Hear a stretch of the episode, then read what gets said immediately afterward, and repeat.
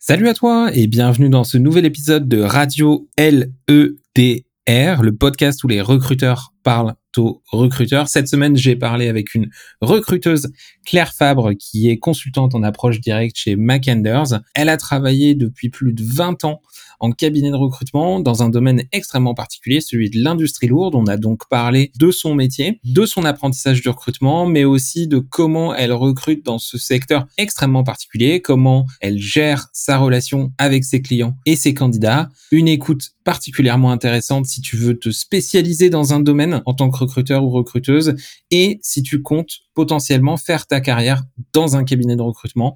Voilà, je te souhaite une très bonne écoute et je te donne rendez-vous à la fin de l'épisode. Bienvenue dans Radio LEDR, le podcast où les recruteurs parlent aux recruteurs. Je m'appelle Aurélien, je suis formateur à l'école du recrutement et dans ce podcast, on donne la parole aux recruteurs. Pourquoi? Pour comprendre leur parcours, leurs pratiques et leurs difficultés. Tu retrouveras dans ce podcast des interviews faites par tous les membres de l'école du recrutement, que ça soit lors d'événements ou ici dans nos locaux à l'école du recrutement. L'objectif de ce podcast, t'aider directement à devenir un meilleur recruteur en apprenant d'autres recruteurs sur le marché et surtout de redonner ces lettres de noblesse à ce métier qu'on aime tant.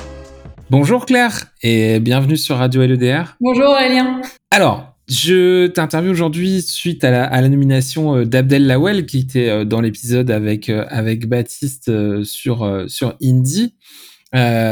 Pour les gens qui qui te connaissent pas, est-ce que tu peux nous dire rapidement qui tu es, qu'est-ce que tu fais dans la vie aujourd'hui? Aujourd'hui, je suis consultante en recrutement par approche directe chez MacAnders, qui est donc un cabinet de recrutement par approche directe. Euh, et je fais ce métier-là depuis une vingtaine d'années maintenant, avec une grande, grande dominante dans les métiers tournés vers l'industrie lourde. Ouais. Alors, tu as souligné deux points qui, euh, que je voulais creuser un petit peu dans l'interview qui seront intéressants. Le premier, euh, c'est que tu travailles dans un domaine, alors qui n'est pas nécessairement celui dont on parle le plus dans le recrutement, l'industrie lourde. Euh, je pense qu'on aura probablement plein de choses à, à creuser sur le sujet qui seront particulièrement intéressantes. Et deuxièmement, le fait que ça fait plus de 20 ans que euh, tu travailles sur le sur le métier. Euh, J'aurais des questions, euh, quelques questions là-dessus aussi euh, pour avoir un peu ton retour d'expérience sur ces, ces 20 dernières années. Mais on va on va revenir au tout tout début puisque tu dis ça fait 20 ans que tu, tu travailles dans ce domaine-là. Tu as fait une formation d'école de commerce. Qu'est-ce qui t'a amené dans le recrutement? Comment t'es arrivé dans ce métier? Le hasard, vraiment le hasard des stages. J'avais envie de, de, toucher au domaine des ressources humaines, mais finalement sans savoir trop là où je mettais les pieds et finalement quelle était la réalité de ces métiers-là je me suis rendu compte assez vite qu'il me manquait toute une partie de formation sur la partie euh, juridique, législative, euh, des choses que j'avais jamais abordées, qui n'étaient pas forcément non plus trop ma tasse de thé. Et donc, du coup, les premiers stages que je fais euh, pendant ma formation en école sont dans le domaine du recrutement, en cabinet de recrutement par approche directe et en SS2I. Et c'est comme ça, finalement, que le virage se fait, que je me plais dans ces métiers-là. Et bah, c'était lancé et j'ai continué sur cette lancée depuis.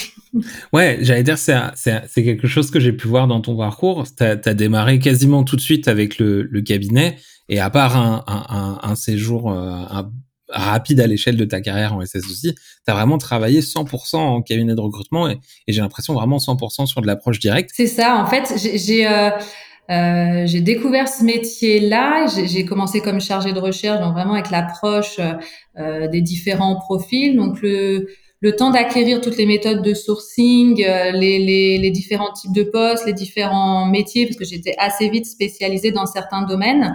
Euh, j'ai finalement commencé à aller tout de suite sur des sur des sur des contrats longs au sein des cabinets dans lesquels j'étais et euh, à chaque moment où j'ai changé, c'est poser la question, en tout cas pendant les dix premières années, de se dire est-ce que je peux continuer à faire ce métier-là en ne mettant pas les pieds en, en entreprise? Est-ce que je sais vraiment de quoi je parle ou pas? Et de plus en plus, euh, la question, enfin la réponse, ça a été euh, de rester à l'extérieur, de rester avec cette ça fait écho avec plein de choses que, que vous véhiculez sur sur l'école du recrutement. Que le recrutement, c'est pas les ressources humaines, c'est pas la même chose qu'en, qu'en interne en entreprise. Et finalement, j'ai adoré garder cette vision externe euh, de la personne qui est partenaire, qui peut tout entendre et qui peut quand même s'inscrire vraiment dans la durée avec les mêmes interlocuteurs sur 5, 7 ans sans difficulté. Et, du coup, j'y ai trouvé mon compte avec cette, euh, cette pérennité avec un certain nombre d'interlocuteurs tout en étant euh, partenaire externe en cabinet. Ouais, donc ce que tu disais, tu as cette capacité à avoir des relations de long terme, ce qu'on va rechercher, de se dire, bah voilà, c'est pas nécessairement être en cabinet, ça veut pas dire changer de client tous les jours, ça veut pas dire, ça veut dire oui, travailler sur des postes différents, mais c'est pas nécessairement systématiquement euh, la foire euh, de euh, je change de, de, de, client toutes les semaines. On peut travailler sur le long terme avec avec les mêmes partenaires et, que ça soit des entreprises, ça peut être des candidats aussi. Enfin, on aura l'occasion d'en reparler. C'est sûr que ça, ça, on peut construire quelque chose côté cabinet. Oui, et puis c'est très corrélé aussi avec cette spécificité dont je parlais au tout début, parce que c'est vraiment dans mon ADN professionnel maintenant d'être euh, spécialisé au départ par le hasard des consultants que je rencontre et pour lesquels j'interviens en tant que chargé de recherche. Mais très vite, du coup, je prends ce vernis de, spécialiste métier et, et où finalement, c'est un vrai plaisir de pouvoir creuser ce sillon-là, de finir de se euh, familiariser avec les environnements, avec le verbiage, avec euh, le, type de, carrière que suivent les, candidats, donc leur levier de motivation dans ces métiers-là, qui sont pas toujours les mêmes d'un poste à l'autre évidemment, mais où il y a quand même des grands fondamentaux.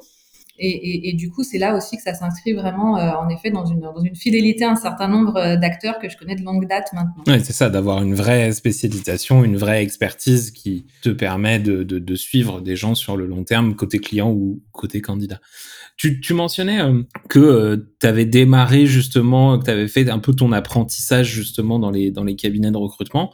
Est-ce que tu te souviens de ce que j'appelle moi un, un, moment eureka, c'est-à-dire une découverte, un apprentissage que tu as fait? Ça peut être une, une histoire, quelque chose qui t'est arrivé, qui a changé radicalement ta manière de voir et de faire ton métier de, de, de recruteuse J'ai pas dans ce dans ce sens-là. Par contre, ce que j'ai très clairement, c'est la la la, la face, enfin la vision d'avoir complètement vu mon métier, même de chargé de recherche au départ, complètement évoluer euh, entre le moment où je commence dans ce métier-là, dans ce, vraiment dans cette industrie-là en 2003 et où je fais rigoler les, les, les, stagiaires ou les jeunes qui arrivent maintenant euh, à côté de nous en recrutement et où je leur explique que c'était euh, un téléphone, les pages jaunes euh, qui commençaient tout juste sur Internet, le compas papier et autres. En fait, j'ai plus su l'évolution et des différentes techniques et le plaisir en tout cas d'être toujours en veille de ce qui était en train de se passer, de quels étaient les outils pour aller contacter les candidats, les trouver, comment est-ce qu'on pouvait faire. Donc j'ai plus une vision de quelque chose sur du sur du long terme par rapport à ça, mais qui n'a pas arrêté d'évoluer depuis que j'ai commencé dans ce, dans ce métier. Mmh. Ouais, tu disais, oui, c'est intéressant parce que ça fait, tu l'as dit au démarrage, ça fait 20 ans que tu travailles dans le monde du recrutement. Moi, c'était un, un, une de mes questions, c'est est-ce qu'il y a des, est-ce qu'il y a des choses justement dans, tu disais dans comment se faisait le recrutement quand tu as démarré, ou en tout cas peut-être dans les dix premières années et dans les dix dernières années, la première moitié, deuxième moitié de ta carrière, est-ce qu'il y a des choses, des manières de faire qui te manquent pas du tout? Et à l'inverse des choses où tu dis ah euh, faudrait qu'on retrouve un petit peu cette essence de comment on faisait les choses avant. C'est marrant parce que le, la façon dont les recrutements étaient conçus à l'époque, j'ai l'impression que sont, sont quelque part encore exactement les mêmes. Et c'est vrai qu'il y a plusieurs fois où je me suis posé la question en, en 20 ans en me disant euh, le, le, process est le même depuis euh, le brief de poste, euh, la recherche des candidats, en passant donc par l'identification, les qualifications téléphoniques, enfin, etc. C'est les mêmes choses. C'est les mêmes choses que je refais au fil des jours, au fil des mois, au fil des années. Et, et, euh, et pourtant, il y a un renouvellement qui est permanent. Ce qu'on trouve quand même aujourd'hui, c'est avec tout ce qui est euh, outils de communication, euh, outils réseaux sociaux et autres, on a quand même une facilité de prise de contact avec les candidats qui a, qui a été euh, fortement améliorée, et ce qui permet de dégager du temps pour tout le pour tout le reste. On peut multiplier les échanges avec les candidats maintenant que tout le monde a un téléphone portable. C'est des choses comme cela qui font que le, euh, il y a plus de richesse peut-être qui est arrivée dans, dans la fréquence des, des échanges avec les candidats, dans la façon de pouvoir leur euh, leur demander des recommandations d'autres candidats et autres. Les gens ont, ont, acquis cette dimension réseau qui était au départ, parce que moi je travaille sur LinkedIn peut-être depuis 2004-2005 euh, notamment, euh, qui était au départ l'apanage de euh, cadres internationaux euh, de, de, très haut niveau, et on a vraiment vu ça se diffuser à tous les niveaux de la des populations qu'on peut avoir en face de nous. Et donc, du coup, on gagne du temps et de l'énergie sur toute cette partie-là, ce qui était quand même très chronophage et très répétitive, pour aller vers plus d'échanges et côté candidat et côté entreprise. Donc, de ce point de vue-là, je dirais qu'on s'est plutôt enrichi euh, dans le temps. D'accord, ouais. Oui, oui. Donc, c'est l'idée que le squelette du process n'a pas changé fondamentalement. Et c'est un point qu'on souligne euh, régulièrement à, à, à l'école du recrutement, c'est que le, on nous parle toujours de révolution dans le recrutement. En vrai, les choses ont fondamentalement pas changé. Un bon processus de recrutement, il est toujours organisé autour de certaines grandes étapes. Après, oui, est-ce que on va plus vite qu'à certaines euh, qu'à certaines époques sur l'identification ou de la prise de contact. Oui, mais les, les étapes restent les mêmes. Quand tu disais que il fallait que tu sortes tes pages jaunes, bah oui, aujourd'hui où on ouvre LinkedIn, où on va on va sur une autre base de données, mais les pages jaunes c'était une base de données comme une autre, ou le Compass c'était une base de données comme une autre. Euh, c'est marrant parce que moi je pense que j'ai démarré j'ai démarré dans le recrutement pareil en, en cabinet sur euh, sur sur de l'approche, j'étais autour de 2008-2009 et euh, du coup j'étais sur la, je pense sur la fin un peu de ce que tu parlais de l'approche un peu pas jaune qu'on passe. On commençait à mélanger avec LinkedIn, c'est-à-dire qu'on avait les premiers les premiers signaux faibles de candidats qui étaient présents et on faisait le, on, on, traçait les points entre les gens. On disait ah bah il y a telle personne sur LinkedIn, du coup est-ce que peut-être telle personne est dans son équipe ou pas? Toi, comment tu as vécu cette évolution, justement cette transition un peu dans les manières de faire euh, dans les cabinets Ça s'est fait radicalement Ça s'est fait au fur et à mesure? Raconte-moi un petit peu comment le métier a évolué pour toi. Moi, je pense que j'ai toujours travaillé avec des consultants qui avaient cette sensibilité à aller regarder ce qui se passait parce que, euh, parce que de toute façon, c'est presque ça se faisait sans s'en rendre compte, j'ai envie de dire. On entendait parler d'outils, on allait euh, tester on se posait chaque fois la question, surtout en approche directe, vu le degré de confidentialité qu'on avait, est-ce qu'on y va, est-ce qu'on n'y va pas, qu'est-ce qu'on montre, qu'est-ce qu'on montre pas, vérifier tout de suite à qui est-ce qu'on laisse euh, le réseau accessible ou pas, est-ce que les concurrents vont venir nous piquer nos fichiers, du coup, qui devenaient euh, un peu visibles? Donc, il y a eu plein de questions au fur et à mesure, mais c'était tellement dans le sens euh, de ce qui était en train de se passer et de ce qui se passait de toute façon de manière générale avec l'accès à toutes ces technologies-là dans l'ensemble de la population que là aussi, ça s'est fait euh, assez, euh, assez naturellement. Et du coup, aujourd'hui, à quoi euh, ressemble une semaine dans la vie de Claire Si euh, j'ouvrais euh, ton, ton agenda, euh, comment se répartit ton temps? Il y a du temps. Alors aujourd'hui, maintenant que je suis consultante, vraiment un équilibre à trouver et qu'on recherche en permanence entre la partie prospection et la partie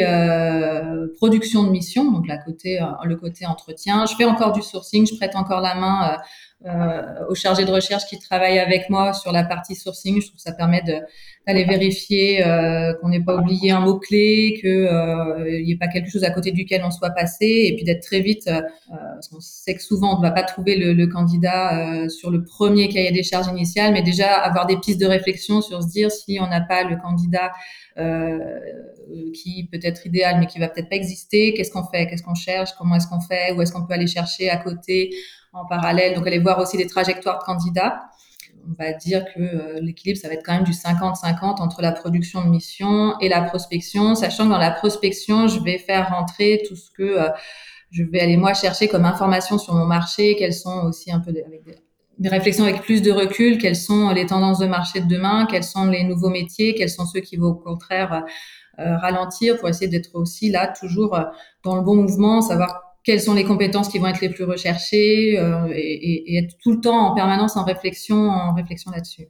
C'est intéressant parce qu'on, il y a beaucoup de parallèles qui sont faits entre la l'activité de prospection et l'activité de sourcing. Euh, L'idée, c'est de, comprendre un marché, de euh, d'identifier ses acteurs et ensuite de les contacter pour euh, bah, leur proposer potentiellement euh, là côté prospection bah, un service côté euh, sourcing euh, un, poste potentiel.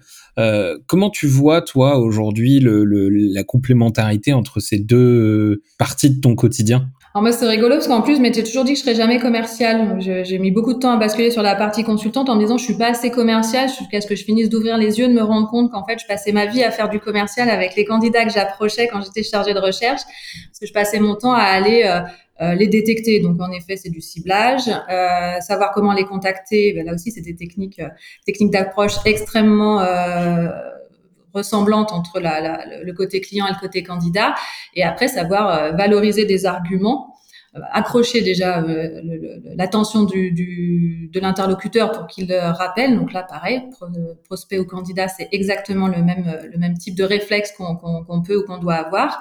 Et puis ensuite, savoir valoriser ce qu'on a à leur, euh, à leur vendre, avec des guillemets, mais c'est quand même vraiment ça, savoir promouvoir euh, le plus honnêtement possible, sinon ça va pas au bout. Ce qu'on peut avoir à leur proposer, que ce soit l'accompagnement en recrutement ou le, poste qu'on a à proposer à un candidat, on peut aller sur le même type de positionnement en parlant d'arguments, pas que rester au fait. Donc les, les ponts étaient très très euh, proches finalement euh, et faciles à franchir d'un poste à l'autre. Ça demande après un, un, autre, un autre positionnement. On n'a pas forcément les, les, mêmes interlocuteurs en face. Mais c'était c'était vraiment logique finalement d'adapter le positionnement initial d'un côté et, toute l'expérience de volumétrie de contact qu'il faut pour arriver à trouver les bons candidats en approche directe. Euh, tout ça extrêmement transférable à la prospection côté euh, côté entreprise. Tu parlais euh, au démarrage de l'interview du fait que voilà as ton process entre guillemets qui est bien cadré, les choses qui qui sont bien définies. Est-ce que tu peux nous raconter aujourd'hui comment tu organises un processus de recrutement pour un client? Comment ça se déroule? Quelles sont les différentes étapes pour toi d'un process bien construit? Bien carré On part quand on est le quand le poste le recrutement est lancé, on part de la prise de, de, brief, cette fameuse prise de brief initiale qui est cruciale pour que les choses se passent le mieux possible derrière, avec euh, le plus possible d'intervenants autour de la table. Donc côté cabinet, ça va être euh, avoir le binôme consultant et chargé de recherche pour qu'il y ait euh, deux paires d'oreilles qui écoutent et, et, et, que tout le monde entende bien les mêmes choses. dès le départ de la, de la recherche et côté entreprise, essayer d'avoir et opérationnel et RH pour avoir là aussi, euh, dès le départ, euh, quelque chose qui, qui, va permettre de fonctionner tous ensemble, que le cahier des charges soit bien euh, partagé par, par tous. Est-ce que tu as des, des, des, éléments un peu des indispensables, des choses où tu te dis, je peux pas ressortir d'un bon brief sans ça? Descriptif de l'entreprise, mais déjà avoir fait travailler à l'entreprise dès le départ, si possible, sur qu'est-ce qu'on a là aussi à vendre au candidat, qu'est-ce qu'on a à promouvoir auprès du candidat, pour un, nous avoir tous les arguments possibles, en plus de ceux qu'on imagine, mais pour que eux aussi se mettent en position d'aller, le jour où ils rencontreront des candidats, euh, faire cet effort de, promotion de leur, de leur entreprise, qui n'est pas toujours un réflexe évident, notamment en approche directe. Euh, et nous, c'est crucial pour nous que l'entreprise soit commerciale dans son process de recrutement pour que, pour que le candidat finisse d'être accroché, puisque dans 90% des cas, il n'a pas demandé à être positionné sur le, sur le poste. Euh, les éléments factuels sur l'entreprise, ça c'est euh, presque du, du basique. Euh, les tenants et les aboutissements du poste, là maintenant tout de suite et euh, d'ici 3, 5, 7 ans, savoir ce qui va se passer pour la suite, qu'on peut l'idée, c'est quand même de projeter un maximum le, le, les candidats sur la durée, donc savoir ce qui va se passer, que ce soit pour le poste ou pour l'entreprise, dans la vision qu'ont les personnes qu'on a en face de nous euh, à ce moment-là. Et dans cette partie euh, descriptive de poste, aussi bien avoir des éléments factuels, faire l'arbitrage entre euh, les impératifs du poste et les choses qui vont être des plus, le faire hiérarchiser le plus tôt possible en, en amont et euh, cette fameuse question des savoir-être, dont on entend évidemment beaucoup parler, qui sont sûrement le, le, nerf de la guerre pour finir de faire basculer un candidat et, et que tout se passe bien dans la longueur là aussi. Euh, savoir les faire exprimer à l'entreprise, qui est pas forcément euh, évident, qui plus est là aussi euh, dans, dans, les métiers où je suis en industrie lourde, on va beaucoup parler de, de, euh, de métiers, de compétences techniques, ça c'est facile, mais c'est aussi de comprendre à demi-mot et de les formaliser pour aider l'entreprise là-dessus, ce qui va, ce qu'il va falloir euh, que la personne est comme type de personnalité, comme type de positionnement pour que tout se passe bien, et avec son N plus 1, et avec la direction, et avec les RH, etc., etc. Et avec l'équipe, s'il y, a une équipe à manager. Justement, tu disais un petit peu tous les éléments dont tu as, besoin. Est-ce que tu as des... Alors, c'est peut-être pas le cas, hein, mais est-ce que tu as des questions fétiches, des questions qui, j'allais dire, font souvent bouger un peu les lignes quand tu fais des briefs, des j'allais dire, des jokers que tu utilises pour, euh, pour faire avancer les choses quand tu es sur un brief où tu sens que c'est un peu plus difficile? Je crois que c'est la question que j'ai abordée au tout départ, enfin le point que abordé au tout départ, c'est euh, ok, voilà, là j'ai eu tout votre cahier des charges, toutes vos exigences, maintenant qu'est-ce que vous avez à offrir? Alors, Je la pose pas évidemment forcément comme ça, hein, ça, ça, dépend, mais, mais faire vraiment travailler, euh, certaines entreprises ont le, ont le réflexe, d'autres beaucoup moins, mais vraiment tout de suite de les basculer. Euh, vraiment, comme je disais, lié à l'approche directe, il va falloir séduire les candidats et on va être très exigeant. Donc en face, il faut qu'on soit aussi euh, euh, fort et positionné sur ce qu'on va pouvoir leur offrir, ce qui, ce qui, pourquoi, quelle serait la, enfin ouais c'est ça, c'est quelle serait la logique et je la pose en fait tout le temps cette question. Euh, quelle serait la logique euh, pour le candidat à venir chez vous? Donc euh, qu'est-ce que vous avez vous à lui offrir? Et je la pose en côté candidat, quelle logique vous auriez à, à, à aller dans l'entreprise? Donc on fait, je fais ce travail-là en permanence de faire se croiser des logiques et vérifier que qu'on y est parce que c'est la seule solution pour que ça pour que ça passe. Ouais, c'est sûr, c'est sûr, c'est jouer cette, ce jeu d'équilibre entre les attentes de, du candidat, les attentes de l'entreprise, s'assurer qu'il y a bien une, une, relation entre les deux euh, qui va être importante. Et ouais, un point que tu soulevais, je pense effectivement qui est très intéressant, c'est de faire basculer l'entreprise dans cette posture de séduction euh, qui est parfois, tu le disais, pas un réflexe. On, est toujours, certaines entreprises seront toujours dans cette posture de, on nous amène quelqu'un, c'est forcément qu'il est intéressé. Et y a des moments aussi où il faut intéresser la personne euh, à ce qu'on a à offrir. Donc ouais, c'est sûr que pour toi, c'est un élément. Surtout quand on n'a pas beaucoup qui arrivent au bout du, au process parce qu'ils sont rares. Donc là, ça devient euh, complètement prioritaire d'avoir ce positionnement-là. Et c'est vrai que ça me fait penser à un ancien collègue qui, en rigolant, au bout d'un moment, m'avait dit, mais en fait, Claire, tu fais pas du recrutement, toi, tu fais du matching. Et, et c'était assez, euh, ça nous avait fait bien rire parce qu'en plus il n'y avait pas tous les sites de rencontres et autres, même tous les réseaux sociaux étaient encore euh, balbutiants à l'époque, donc il n'y avait pas du tout cette notion-là. Et, et, et, on en avait ri, on avait déjà dit oui. Euh, qui plus est en étant extrêmement spécialisé, je, je, connais les fondamentaux de mes candidats, je connais les fondamentaux des entreprises avec lesquelles je travaille, donc oui, je sais que tel candidat quand je le rencontre sur mes métiers de spécialité va coller à telle culture d'entreprise, beaucoup moins à telle autre ou à tel moment de vie de l'entreprise, beaucoup moins à tel autre. Et c'est vrai que du coup, j'ai une capacité sur les, métiers de niche que je connais vraiment très bien. Sur d'autres, c'est moins évident, mais ceux sur lesquels j'ai vraiment de l'antériorité à, à, savoir assez vite euh, euh, comment est-ce qu'on peut positionner la personne et, et, et, se dire ça devrait bien correspondre. Donc c'est sûr que c'est cette expérience très approfondie du secteur qui te donne cet avantage-là. Mais justement, tu, euh, tu, tu l'as mentionné à, à, plusieurs reprises, tu travailles dans un secteur euh, qui est l'industrie lourde. Rien qu'à la lecture de tes profils, euh, j'ai vu des hashtags que j'avais pas vus depuis longtemps, mais ça parle hydrogène, béton.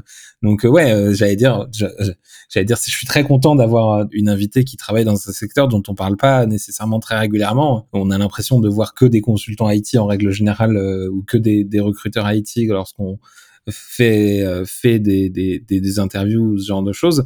Comment tu as appris à connaître ce secteur et, comment tu, justement tu approches les candidats dans l'industrie lourde aujourd'hui? J'étais curieux de comprendre comment tu fonctionnes dans ce secteur d'activité. Un de mes tout premiers patrons sur l'entreprise sur laquelle j'étais les 6-7 premières années de mon parcours était un ancien dirigeant dans le domaine cimentier qui s'était reconverti au recrutement sur la dernière partie de son parcours. Euh, et qui en plus on, est, enfin, on était un réseau de, de cabinets euh, franchisés donc, qui avait euh, décidé de ne recruter que des gens des métiers pour le, en se disant oui de toute façon un process de recrutement c'était déjà ça à l'époque est extrêmement facile à, à, à processiser processer et donc du coup c'est facile entre guillemets ils avaient vraiment découpé le process de recrutement en étapes et ils se faisaient fort avec cette formation là étape par étape de mener entre guillemets n'importe quel professionnel d'un métier donné et qui avait une spécificité métier à être recruteur dans ce, dans ce métier-là. Donc moi, le hasard au départ euh, fait que euh, je croise cette, euh, cette personne-là, je travaille longtemps avec elle et du coup, en tant que chargée de recherche, je me retrouve toute la journée à parler béton, ciment, mortier, granulat, etc. Donc je commence par la partie matériaux, la métallurgie est pas très loin derrière parce qu'on est sur ces grosses industries lourdes de process à feu continu et, je prends un énorme plaisir à interagir avec ces candidats-là qui sont des candidats passionnés, qui sont des candidats euh, peu visibles parce que la partie communication euh, n'est pas forcément du coup la priorité de leur métier. Euh, c'est des métiers avec lesquels on peut travailler euh, en, en, en, maillant le réseau. Il y avait quand même déjà, notamment euh, au niveau ingénieur, euh, la notion de réseau à l'époque était déjà déjà forte. donc du coup, il y avait plein de choses qui permettaient de, de, de faire ses armes dans ce métier-là et, et, et, de pouvoir y être sur du long terme et de pouvoir suivre les gens sur du long terme. En fait, un candidat pouvait devenir un client, redevenir un candidat. Même quand j'étais chargée de recherche, je suivais ces, ces évolutions-là et ça a été assez naturel de continuer à avoir contact. Il y a des gens que j'ai en lien, du coup, euh, depuis euh, au moins 15 ans, même quand j'étais déjà chargée de recherche. Et on continue à se suivre, facilité évidemment par les, par les réseaux sociaux. Et, oui, et du coup, je comprends extrêmement bien de, quoi il parle. c'est intéressant. Ce que tu racontes, c'est euh, pour moi, ça retraduit un, modèle de recrutement que j'ai appelé l'agriculteur.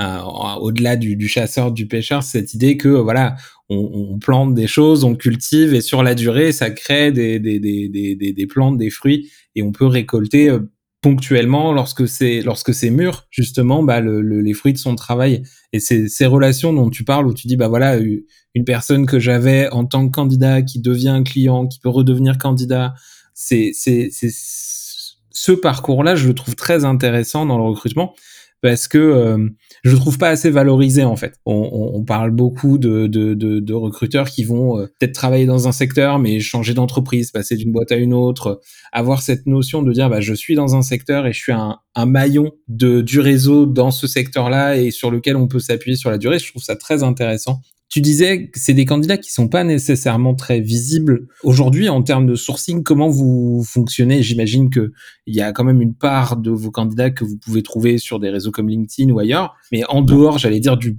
plus évident, comment vous allez chercher des candidats? Après, ça va être, alors évidemment LinkedIn, hein, 90% du, du, temps, on va travailler là-dessus, euh, faire ce que ce qu'on faisait auparavant par par téléphone et qui prenait plus de temps, hein, comme on se le disait en début d'échange, mais d'aller se faire recommander pour aller trouver ces fameux candidats invisibles parce que leur profil n'est pas à jour ou parce qu'ils ne sont pas sur l'outil. Il y en a encore évidemment, euh, mais c'est arrivé en effet à, être suffisamment légitime auprès des candidats euh, initiaux qu'on contacte pour pouvoir aller rebondir vers les vers les autres. Et après, il y a euh, ce qui va être là aussi aussi bien côté entreprise que côté candidat, le fait que sur ces euh, métiers-là, on parle de syndicats professionnels par branche de métier.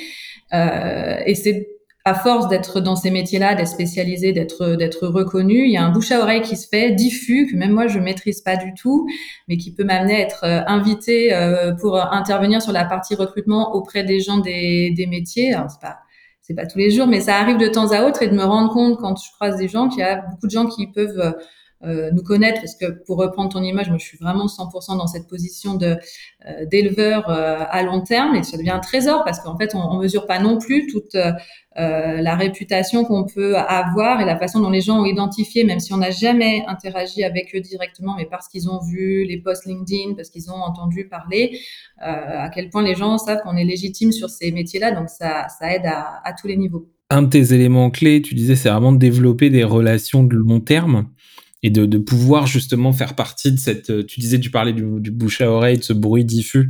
Euh, d'être dans les conversations en fait, de se dire c'est quand quelqu'un cherche à bouger, de, il va en parler à euh, un de ses amis qui lui dit ah mais au fait euh, j'avais parlé avec Claire il y a quelques années, ça s'était très bien passé, tu devrais l'appeler. D'ailleurs voici son numéro. À partir du moment où on arrive à arriver dans ces conversations là et on sait jamais lorsqu'on arrive dans ces conversations là, c'est sûr qu'il y a quelque chose qui est gagné. C'est quoi les clés pour toi pour créer une bonne relation, que ce soit avec un client ou avec un candidat? C'est marrant, la première qui me vient, c'est la transparence. Pourtant, Dieu sait que je fais un métier confidentiel et où on fait attention à plein de plein de choses parce qu'on on est aussi euh, au fur et à mesure qu'on maille, a aussi des relations long terme, on a des informations qui nous parviennent, euh, qui, est évidemment euh, important de garder confidentielles à certains moments.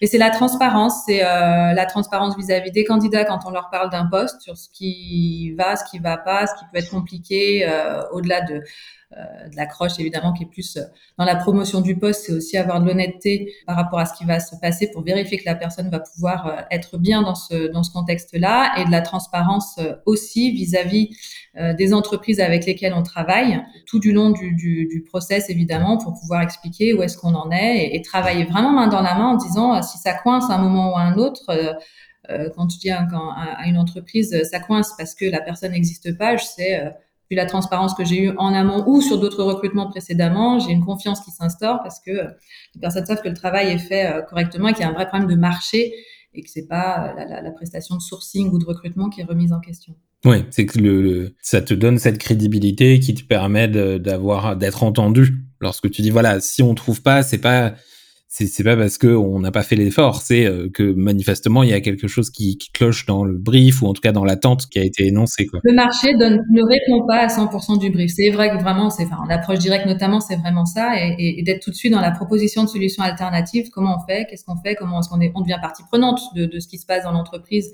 qui plus est celle qu'on pratique depuis un certain nombre d'années.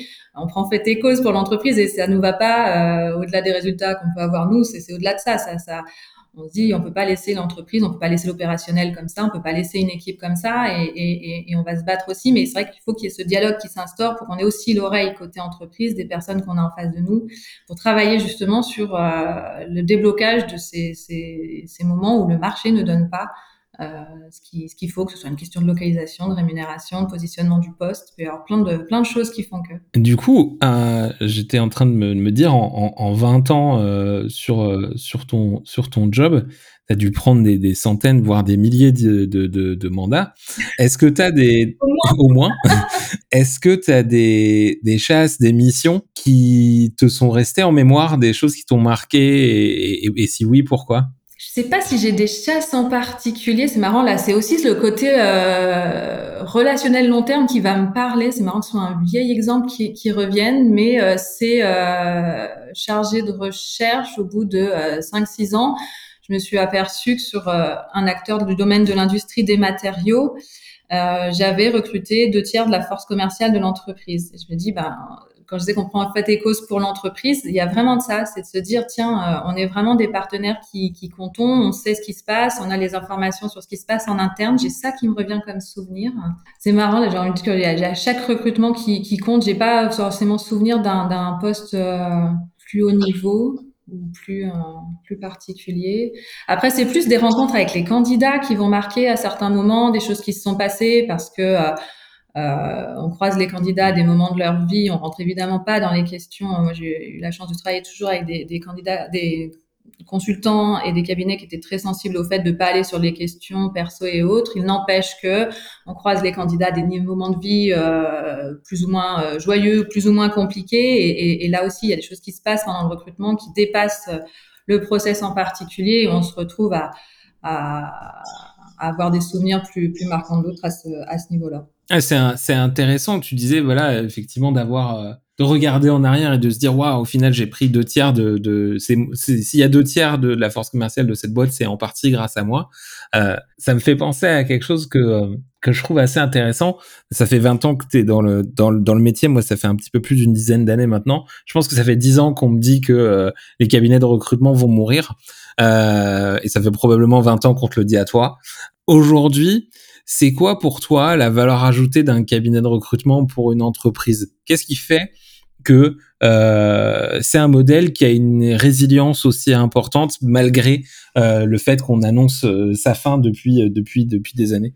Pour moi, on est le tiers neutre qui peut tout entendre. Euh, c'est vraiment comme ça que je me définis et, et c'est corollaire à l'évaluation euh, aussi des, des, des, candidats, c'est que on peut avoir, euh, je, je suis pas forcément meilleure que les recruteurs internes à une entreprise, je, je, mais c'est simplement que quand il y a un tiers qui arrive dans une conversation, je parlais notamment la, la, difficulté qu'il peut y avoir parfois à faire coïncider euh, des attentes d'opérationnel court terme, des attentes de RH euh, plus long terme, des attentes de direction générale qui peuvent être encore euh, euh positionnées sur d'autres d'autres curseurs, c'est que du moment qu'il y a un tiers qui arrive et qui dit euh, bah, on se met tous autour de la table, le discours ne sera jamais le même que quand c'est que l'entreprise, les personnes de l'entreprise qui discutent entre elles. Donc il y a ça, et, et, et je crois que c'est valable pour euh, les entretiens qu'on a, enfin les, les, les points qu'on a avec les entreprises, comme avec les entretiens qu'on a avec les, les candidats. On est à l'extérieur, donc on entend d'autres choses, donc on peut accompagner différemment. Et ça, je pense que voilà, quels que soient les outils, quelles que soient les évolutions du métier, quels que soient les positionnements d'entreprise, il y aura toujours besoin de, de, de, personnes par rapport à ça, par rapport à des fois la confidentialité. Mais, mais il y a, je pense qu'il y aura jamais euh, la, enfin, la mort des cabinets de recrutement, moi, finalement, je l'entends pas si souvent que ça. Euh, euh, et, et, voilà, je reste persuadée qu'on apporte autre chose. Et c'est pas une question de savoir qui est meilleur ou pas, mais on apporte, euh, on apporte autre chose. Je repensais aussi à, à, à quelque chose que tu as dit au début de, de, de l'interview. Tu parlais du fait que tu avais réfléchi à aller en interne potentiellement et que tu avais fait au final le, le choix de, faire ce parcours en cabinet de recrutement. Ça m'intéresserait justement de, savoir, à ton avis, si quelqu'un réfléchissait justement à, ce, j'allais dire, à ce croisement en termes de, carrière, de se dire, est-ce que je persiste en cabinet et je, je vais plutôt aller dans cette voie-là de 100% cabinet, ou euh, je vais, euh, je vais basculer en interne et je vais faire de l'interne, peut-être pour revenir en cabinet après, mais peu importe. Qu'est-ce qu'il faut, selon toi, pour pouvoir faire ce parcours 100% cabinet? De quoi il faut avoir envie? C'est fait pour qui, au final, le 100% cabinet? J'ai une réflexion qui me vient là comme ça, ultra spontanément, c'est de me dire, j'ai toujours dit, je faisais du recrutement, et de plus en plus souvent, je me dis, je fais du recrutement, mais je suis consultante, au sens de conseil. Euh, et, du coup, je pense que c'est vraiment cette, euh, ce positionnement-là qui, qui est intéressant en cabinet, c'est de se dire, euh, je vais avoir justement ce fameux regard externe, cette oreille externe. Euh, de, de, je ne serai jamais dans les dans les murs de l'entreprise, donc je verrai pas forcément le long terme, je vais pas voir la mobilité interne des candidats, je vais juste savoir qu'ils sont encore dans l'entreprise parfois, euh, mais c'est pas c'est pas c'est pas ça que je vais suivre le le, le plus. Euh, mais par contre, je vais avoir euh, euh, l'oreille différente des candidats et, et, des, et, des, et des entreprises. Euh, et après, ce qu'il faut avoir en tant que, en tant que consultant, euh, je dirais de l'écoute, de la persévérance, une capacité à, à monter en volumétrie, j'allais dire, mais ça c'est pareil aussi en, en entreprise. Euh, il faut de la, de la résilience. Euh, et il faut euh, l'organisation, de la priorisation pour pouvoir passer d'un sujet à l'autre. Parce que même en étant ultra spécialisé, moi je me rends compte que je fais quand même des, des, des, des choses assez euh, différentes, que ce soit en termes de fonction, de niveau de poste, euh, de type d'environnement.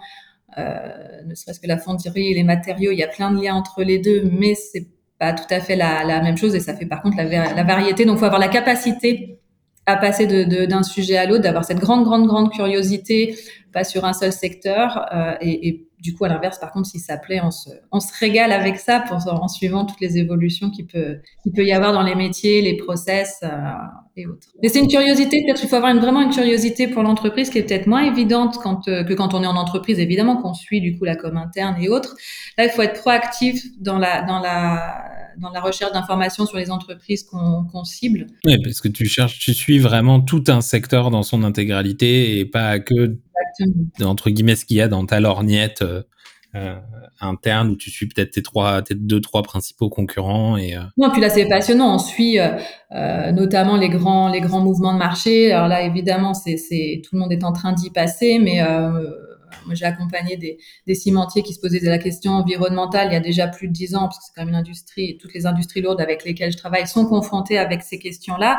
Et on voit arriver un certain nombre de tendances comme ça, que ce soit sur les métiers ou sur les grandes évolutions. Euh, soit de marché, soit réglementaire qui commencent à arriver. Et, moi, c'est vrai que ça, ça me passionne et ça me nourrit et ça fait partie des choses qui font que j'ai toujours pas l'impression d'être dans une routine par rapport à, mon métier. ça m'amène à une question que j'ai récemment un peu intégrée dans, ma rotation pour, pour tout le monde. Tu disais que t'es plus de, tu te sens jamais dans une routine. C'est quoi le, prochain sujet un petit peu sur lequel tu as envie d'apprendre de nouvelles choses, de t'améliorer? Je sais que parfois, les gens ont toujours un petit truc en tête où ils se disent ah si j'avais un petit peu plus de temps je, je ou la prochaine chose que j'ai envie d'apprendre c'est ça. Est-ce que tu as un, sujet qui te parle comme ça en ce moment? Sur le recrutement en soi j'ai pas grand chose par contre en ce moment ce qu'on voit arriver c'est la question de l'hydrogène tu l'as cité en, en, début de d'échange. On voit vraiment arriver euh, ce, ce, ce, ce métier là nous euh, en interne chez chez, chez Menway c'est une, une réflexion qu'on mène et depuis qu'on a commencé à en parler, j'avoue que moi j'étais un peu passée à côté au départ. Et depuis qu'on a commencé à en parler en interne, j'ai l'impression de ne plus lire d'articles que sur ça, avec toutes les questions RH et recrutement que ça va poser. Et donc du coup, euh, voir ces nouveaux euh, métiers qui arrivent, les voir arriver, se dire tiens comment est-ce qu'on va faire en recrutement pour servir ces acteurs-là sur des métiers qui sont déjà pénuriques chez leurs euh, chez leurs concurrents ou là où ils sont aujourd'hui dans les entreprises qui recrutent aujourd'hui ces métiers-là, ça c'est passionnant. Et est-ce que euh, tu te souviens justement, je disais au début de, l'entretien, je te demandais si tu avais eu une, une réalisation, un truc que tu avais appris qui t'avait marqué. Est-ce qu'à l'inverse, tu te souviens d'un un très mauvais conseil qu'on t'a donné dans ta carrière de recruteuse Non, j'ai dû avoir de la chance parce que... Euh, non, non, non. S'il si y a des s'il y a des mauvais souvenirs, c'est plutôt des blocages qu'on n'arrive pas à, à, lever dans certains process de recrutement. On se retrouve extrêmement frustré parce que euh, ce qu'on a proposé comme comme solution de déblocage euh, de, de situations de marché coincé ou de marché qui donne pas ce qu'on ce que l'entreprise souhaite et, que là on n'arrive pas à, obtenir euh, soit obtenir gain de cause, soit des fois l'entreprise n'est aussi pas en, en, en, position de pouvoir aménager son, son poste malheureusement. Euh, donc c'est plutôt ça, s'il y a des, des, des, des, frustrations et autres, elles seraient plutôt, plutôt là. Mais non, je crois que j'ai la chance d'avoir été bien accompagnée. bah c'est bien, hein, c'est toujours, c'est toujours avantageux. Ouais, c'est vrai. Hein. Euh, Est-ce que tu euh, aurais quelqu'un à, à, à, recommander, euh, recruteur, une recruteuse que tu aimerais entendre sur le podcast, puisque toi-même euh, tu, tu viens à, la demande de d'Abdel euh, c'est à ton tour si tu veux de, balancer quelqu'un euh, qui sera du coup parfaitement obligé de venir me parler. je pense à deux personnes du coup. Je pense à Barbara de la Bastille, qui est une ancienne collègue aussi, qui a fait un parcours en, en recrutement cabinet et qui aujourd'hui a basculé côté euh, entreprise. Euh, donc il y a la double double vision avec euh, qui saura là aussi donner un bel éclairage sur le métier d'un côté et de l'autre de, de, la barrière. Donc je pense que ça peut être très intéressant. Et je pense à une autre collègue qui s'appelle Nadège Michel et qu'elle a la double casquette recrutement et assessment. Euh, et qui a travaillé là sur la partie recrutement, en, notamment en RPO, donc avec ce côté positionnement externe, mais quasiment euh, interne à l'entreprise. Et donc, il peut avoir aussi euh, un, un, joli témoignage à donner sur, sur ce métier-là. Super. eh ben Claire, merci beaucoup pour, pour ce moment. Dernière question pour toi. Euh, où est-ce que les gens peuvent te suivre pour connaître la suite de ton histoire ou pour parler hydrogène? LinkedIn, LinkedIn, LinkedIn. j'y suis euh, tous les jours. Donc, euh, évidemment, c'est par là que le, beaucoup de choses euh, se passent et ce sera avec grand plaisir. Ça marche. Bah, écoute, ton lien vers LinkedIn sera dans les notes du podcast. Claire, je te remercie encore pour le temps que tu m'as accordé et je te souhaite une très bonne fin de journée. Merci beaucoup. C'était un très bon moment. Toutes mes félicitations, tu es arrivé à la fin de cet épisode de Radio LEDR, le podcast où les recruteurs parlent aux recruteurs. Tu as aimé ce que tu as entendu? Trois manières de nous aider à partager la voix de la résistance. Envoie-le à un recruteur ou une recruteuse que tu aimes bien. Parle-en sur les réseaux sociaux en utilisant le hashtag Radio LEDR et laisse-nous des étoiles, 5 de préférence, mais c'est comme tu veux, sur Apple ou Google Podcasts. Tu as peur de rater le prochain épisode? Abonne-toi sur ton application de podcast préférée tu peux nous retrouver sur Spotify, Apple Podcast, Google Podcast ou même SoundCloud. Et pour patienter, tu peux retrouver toute l'actualité de l'école du recrutement sur LinkedIn, sur la page l'école du recrutement ou sur Twitter at LEDR France. D'ici là, je te laisse avec une seule mission, être fier d'être recruteur.